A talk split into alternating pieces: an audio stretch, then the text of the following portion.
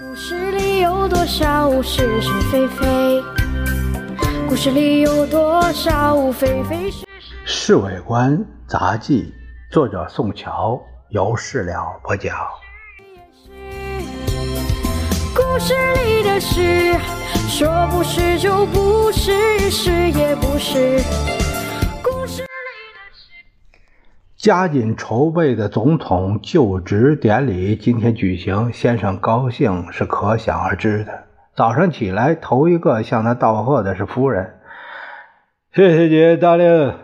先生笑嘻嘻地说：“礼服昨天做好送来了，正好赶上今天的场面。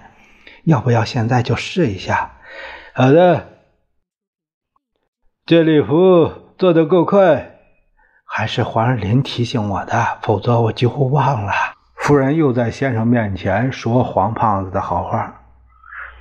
呃，先生的反应相当冷淡。夫人转过身来，正要吩咐我把礼服拿出来，先生却想起什么似的，哎呦了一声：“什么事啊？”我想今天不能穿这套新做的衣服。为什么不能穿？这礼服是中华民国总统的服装，我现在还没有就职，所以不能穿。看样子只好留着双十节阅兵再穿了。先穿穿什么关系？现在是民主时代，一切都依照规矩行事，不好乱来，引起舆论的批评。先生忽然卖起膏药来了，我站在旁边，实在想笑，可是不敢和自己脑袋过不去。这种话由先生嘴里说出来，够滑稽的。那还穿蓝袍马褂吧？夫人显得很扫兴。代表国民大会来迎接先生的，当然又是红蓝友。他那一套像魔术师的燕尾服，今天又派上用场了。先生和夫人到了国民大会堂的时候，离举行典礼的时间还有好几分钟。夫人跑到第一排座位上坐下，先生却上了主席台后面的主席团休息室。李宗仁早在那里等着了，看见先生进来，连忙立正敬礼。先生轻微的点了一下头，脸上没半点笑容。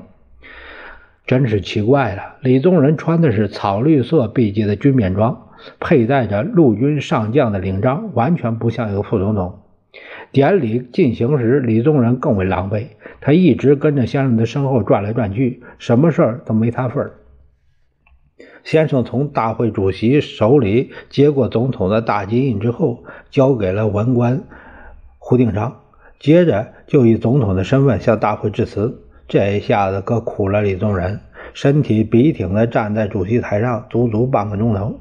后来老杨告诉我说，这李宗仁本来也做了一套礼服，因为先生临时改穿马褂，他又没别的衣服好穿，只有穿着军服来应付这个场面了。说是就是，不是也是，故事里的事。说不是就不是，是也。